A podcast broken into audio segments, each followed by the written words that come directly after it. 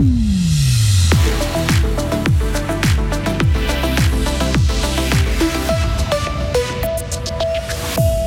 Une hotline qui ne fonctionne pas. De nombreuses familles sont fâchées contre la Schaeffer. Les militants allemands évacués de la future mine de charbon et le métal peut plaire aux grands comme aux petits. Limite de la neige entre 500 et 700 mètres aujourd'hui. Fort vent de sud-ouest également.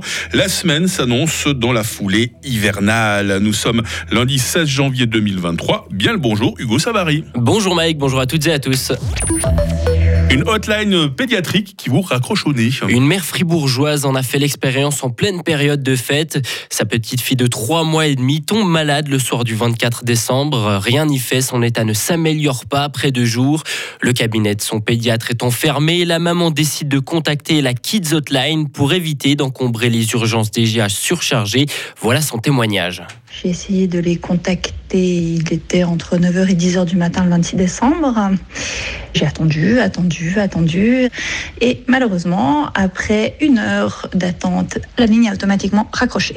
J'ai décidé que je n'allais pas réitérer l'expérience. Par contre, après vérification sur ma facture, effectivement, nous avons bien été débités de 29 francs 99, ce qui est le tarif maximal. Mais quand vous vous retrouvez avec euh, votre premier bébé qui a 3 mois et demi, que vous n'arrivez à joindre personne, que vous êtes inquiet et que vous payez pour la prestation, euh, il y a un très grand sentiment de, frustration, d'injustice, de colère. Le témoignage de cette famille fribourgeoise fait écho à plusieurs autres récits que Radio Fribourg a recueillis. C'est une situation préoccupante, assure l'HFR, car c'est bien l'hôpital fribourgeois qui recommande aux parents inquiets de l'état de santé de leur enfant d'appeler cette Kids Hotline pour obtenir un conseil médical pour savoir s'il est vraiment nécessaire de se rendre aux urgences ou si cela peut attendre le lendemain. Sauf que ce n'est pas la l'HFR directement qui gère cette ligne, mais un centre basé à Berne. L'hôpital fribourgeois lui renvoie donc la balle, Maël Robert. Suite à ces dysfonctionnements, la l'HFR indique avoir demandé des clarifications au centre responsable de cette hotline. Il s'agit de Medi24, 250 collaborateurs, centre de télémédecine qui appartient à un gros groupe d'assurance. Nous l'avons contacté. Ce centre reconnaît des temps d'attente qui ont pu être prolongés pendant les fêtes, moment où tout le système de santé était surchargé en raison des cas de grippe et de bronchiolite notamment. Pour faire mieux par la suite, il assure qu'il va ouvrir un nouveau centre à Lausanne fin janvier et recruter 20 nouveaux employés francophones. Quant aux facturations, pour le moins discutables, le cas de ces familles fribourgeoises en détresse qui ont payé des dizaines de francs jusqu'à une centaine quand elles ont appelé cette ligne plusieurs fois en une journée. En vain, le centre Medi24 les encourage à le contacter directement. Après analyse du cas, il pourrait leur proposer un remboursement. Medi24 ne veut en tout cas pas dévoiler son chiffre d'affaires ni ce que lui rapportent ses appels. Les militants allemands opposés à une mine de charbon sont quasiment tous évacués. La police annonçait hier avoir pratiquement fini l'évacuation des militants pour le climat. Ils s'opposaient à la destruction d'un village qui devait faire place à l'extension d'une mine de charbon dans l'ouest de l'Allemagne. Ce lieu est devenu un symbole de la résistance aux combustibles fossiles. Greta Thunberg s'y était elle-même rendue. Lors des manifestations, quelques Tant de policiers ont été blessés, tout comme de nombreux militants. Et puis le métal, Hugo, ce n'est pas que pour les grands. Metallic Kids a fait sale comble hier soir à l'Azimut à Estavayer-le-Lac. Le groupe s'est donné pour mission de faire découvrir et apprécier le rock au très jeune public, muni évidemment de Pamir. Mission accomplie, comme l'a constaté Isabelle Taylor.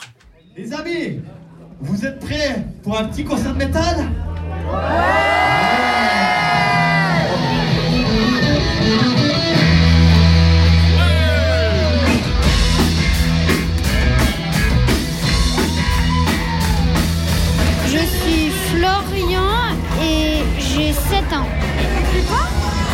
Je m'appelle Julia et puis j'ai 7 ans et demi.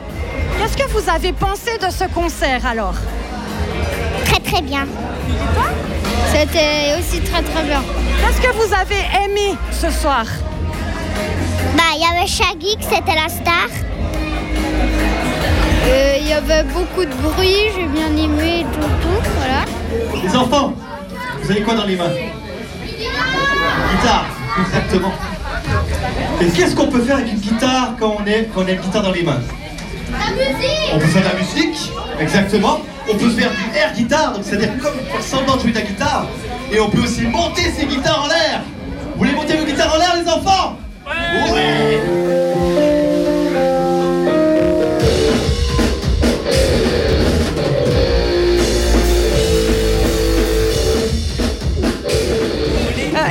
avez trouvé là Il y a une lolette. Il y a une lolette par terre, mais je ne sais pas à qui elle appartient. Vous travaillez ici, madame Oui, je m'occupe un petit peu de la tendance de la salle Lazimut. Et c'est la première fois que ça vous arrive de retrouver une lolette après un concert Et- comme ça C'est la première fois que ça m'arrive de retrouver une lolette et d'avoir des spectateurs aussi intenses dans leur énergie. C'était vraiment génial.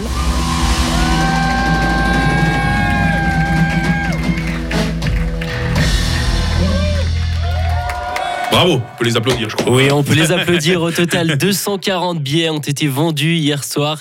Et pour ceux qui n'en avaient pas, rassurez-vous, Metal Liquid se produira au Châtelard lors du Caravan Tour Rock Festival et à l'Abyss Festival à Hauteville en juin. Et pour les parents qui auront un peu peur hein, du côté peut-être satanique du métal, c'est des gentils, c'est des gentils ardeux. C'est des tout Ah, gentils des et qui nounours, expliquent hein. tout bien. Oui, oui, ça vaut vraiment la peine. Vous nous expliquez tout bien à l'actualité, Hugo Savary. Vous revenez à 8h30. Retrouvez toute l'info sur frappe et frappe.ch.